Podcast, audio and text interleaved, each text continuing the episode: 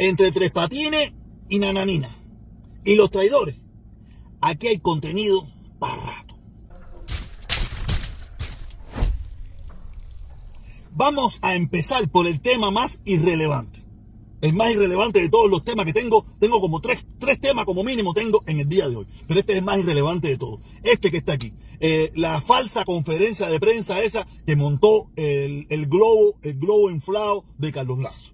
Ahí te pueden ver los números. Ya yo hice un post en mi Facebook, lo puse también aquí en YouTube, donde un, un video con 50 mil vistas, 500 likes y 3 comentarios. Olvídate de eso, eso es imposible, imposible que un video de 500, de 500, de, de 5 mil vistas, de, de 500 likes, tenga solamente 3 comentarios. Eso es un video que nadie vio, que muy poca gente miró, que probablemente no llegó a las 200, 300 vistas, y, o, mucho menos, porque para tú tener un video de 3 comentarios, eso es y más esa plataforma que es la plataforma preferida de la dictadura. Quiere decir que eso es un globo completamente inflado.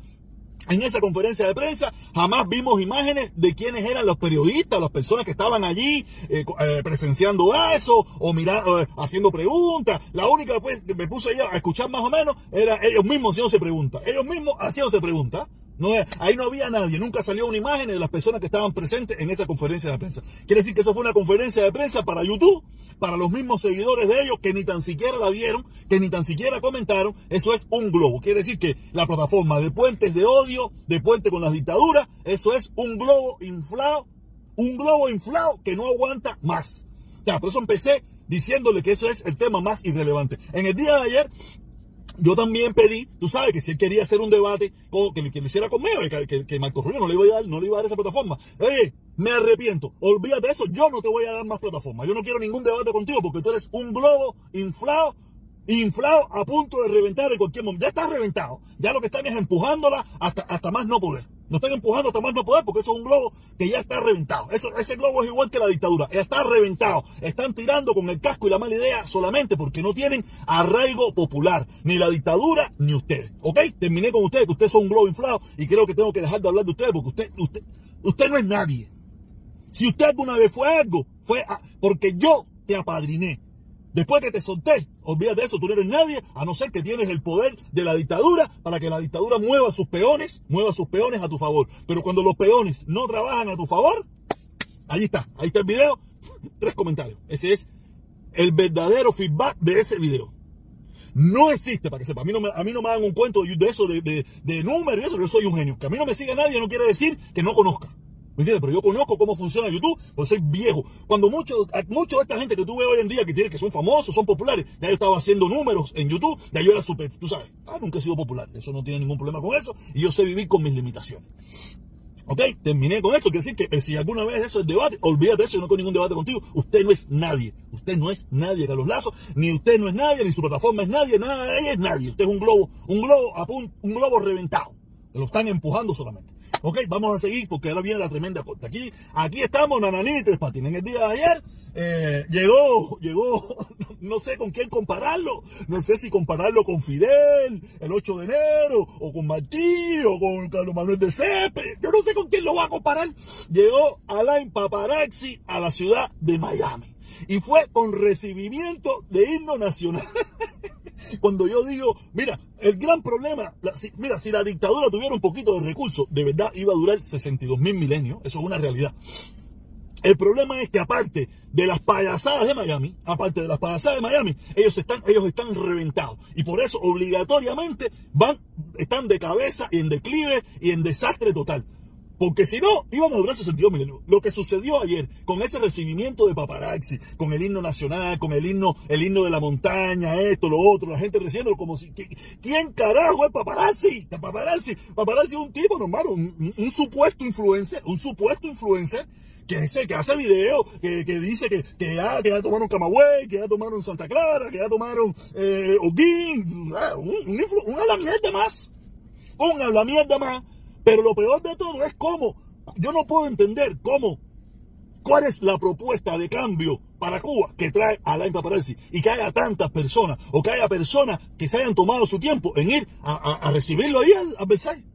O sea, yo, porque si trae, trajera una, una, una, propuesta de cambio, una propuesta de lograr algún objetivo, no es que yo la tenga. Yo tampoco la tengo. sea, yo tampoco lo tengo, pero yo no le pido a nadie que me siga para, que me vayan a ver. La única vez que le pedí a, los, cubanos que, nos juntáramos todos fue cuando yo creía que el, que el levantamiento del embargo podía dar al traste con la dictadura. Y la gente no me siguió a mí, siguió la propuesta que yo estaba promoviendo que ellos entendían que era lógica y que se podía seguir. No a mí. Ah, que yo tenía el empuje, que yo tenía muchas cosas y que la gente también me quiso acompañar es otra cosa, pero no era a mí. La gente no me estaba siguiendo a mí. Porque en cuanto yo cambié un poco el discurso, todo el mundo se piró. Cuando yo retomé mi discurso original, todo el mundo se piró. Quiere decir que a mí no me seguían. siguieron una idea. Y eso es lo que tienen que hacer los seres humanos y está bien. No tengo ningún problema con eso, porque eso es lo que se tiene que hacer. Usted siguió una idea cuando yo, que era el que la estaba promoviendo, la cambié desde el punto de vista que a usted le gustaba, usted se desapareció. Está bien. Eso es lo que hacen los seres humanos normales. ¿Sabe? Pero no lo que hacen esta gente. ¿Cuál es la propuesta de cambio? Hablan mierda. Sacar un video. No, tengo la más mínima idea. No tengo la más mínima idea cuál es la propuesta de cambio de, de este muchacho para que, ¿sabes? Que no lo tengan que recibir, que, que vaya que le dé la gana, que pierda su tiempo que le dé la gana. Eso me da respito, pero de verdad me doy cuenta el chiste y el humor en que se ha convertido el problema, la problemática cubana. La problemática cubana se ha convertido en un chiste. Da lo mismo para Carlos Lazo que para la paparazzi. Da lo mismo, da lo mismo, es la misma mierda. No hay nivel de, ¿sabes? cuando usted lo va a comparar es lo mismo. Es un chiste por donde quiera que lo mire. Ok, ya terminé. Ah, por el otro lado estaba Otaola con su show por allá, que también estaba vacío, no había nadie. Una vez más se demuestra eh, eh, el, poco nivel de, personas que son capaces de acompañarlo. No quiere decir que yo lo tenga, yo no estoy diciendo que yo lo tengo, pero ahí estaba el teatro vacío, nadie fue a acompañarlo en su, en su, en su beso. Tú sabes que, nadie lo fue a acompañar. Si era real o no real lo que estaban discutiendo, no tengo la más mínima idea. Pero lo que, si él convocó a que la gente lo siguieran allí, a que lo acompañaran allí, ahí no fue nadie. Si lo que fueron a hacer un espectáculo de, de una cosa personal para, para medir el, nivel de seguidores que tiene, eso fue un fracaso total. ¿Ok? Seguimos. Es decir, que seguimos en fracasos y fracasos y fracasos. El único exitoso fue Alain Paparazzi, que metió por lo menos 30, 40, 50 personas allí para tomarse fotos con la bandera cubana. Esto está de pinga, esto está de pinga. Y ahora seguimos, seguimos con, con, la parte que más me interesa a mí, porque por el momento yo estoy viviendo aquí, aunque todo el mundo sabe que estamos preparando, o yo estoy activando las conciencias para ir a Cuba en una invasión de amor, de libertad y democracia. O sea, eso es lo que estamos, eso es lo que estamos ideando. Estoy tratando de, traer cada vez más personas que se identifiquen con este mensaje. No conmigo, sino con el mensaje de llevar una invasión a Cuba de amor, libertad y democracia. ¿Sabes? y, ¿Y de qué estaba hablando yo ahora? Me, salté de una cosa para otra. Ah, de, los trompetas, los trompetas, los trompetas. Estaba hablando con los trompetas. Los trompetas andan todo locos, tú sabes, muy molestos con el FBI. Muy ah, los, trompetas están molestos con cualquiera que se meta con Trump. Da lo mismo si tiene lógica, no tiene lógica, si tiene razón, no tiene razón. Ahora me están diciendo de que por qué el gobierno federal ahora está investigando a Trump. Si Trump probablemente, probablemente, todavía no se ha presentado, se quiera presentar a las elecciones, que eso no se hace, que eso es un ataque al, contrincante, que no sé qué cosa. Yo no me recuerdo haber escuchado a nadie cuando a Hillary Clinton la estaban investigando bajo las elecciones de, cuando ella se estaba presentando a la presidencia en el 2016, 2016, 2016, 2018, no me recuerdo, era la fecha cuando estaba presentando cuando Trump, que Comey la estaba investigando por, por, supuestos correos que nunca se han, nunca se ha logrado identificar, supuesta, su, el caso en Benghazi, esas cosas que hasta ahora nunca se ha podido encontrar culpable de nada. Yo no me recuerdo que decían, coño, no lo investiguen, ella se está postulando para la presidencia. Yo me recuerdo que 15 días, como un mes o un mes y medio antes ya de las elecciones, salió Comic a decir que habían abierto otra investigación por el problema de los correos. Al final, la investigación quedó nula, quiere decir, por eso se lo digo a mis hermanos trompistas, no tengan problemas, las investigaciones no quiere decir que te van a hacer culpable. Tú no eres culpable si estás en una investigación. Ahí está Hillary Clinton, han hecho 18 mil investigaciones, casi 300 millones de dólares gastados en investigaciones y no han podido encontrarle culpable de nada. O sea, no quiere decir que, que Trump va a salir culpable. A mí me encantaría, pero si, no, es, no es lo que me encantaría a mí, es si no es ser justo. Si se encuentra culpable, que lo condenen. No se encuentra culpable, que, que felicidades. Felicidades, yo no tengo ningún problema con eso. Los corruptos para la prisión, los que no son corruptos, que no vayan para la prisión. Yo no tengo problema con eso. Pero te digo, como le digo, no me recuerdo haber oído a los trompistas diciendo, coño, no, no investiga a Hillary Clinton, él se está presentando para la presidencia, que esto y lo otro. No me recuerdo. No me recuerdo que muchos de ellos lo que gritaban era presa, presa, metan la presa. Y Trump le hacía el coro. Trump le hacía el coro. No me recuerdo, de verdad. Tú sabes, los trompistas son gente muy rara. ¿Entiendes? Gente muy rara que le gusta la dictadura que a ellos les gusta. Lo malo es que yo les recuerdo es que había mucha gente en Cuba que le gustó cuando Fidel llegó al poder. Tiempo después, no le gustó más. Muchos de ellos murieron, muchos de ellos tuvieron que pagar prisión, muchos de ellos tuvieron que irse, muchos tuvieron que ir a la clandestinidad.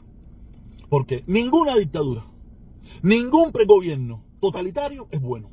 Da lo mismo si es el que te gusta hoy, pero mañana te puede dejar de gustar.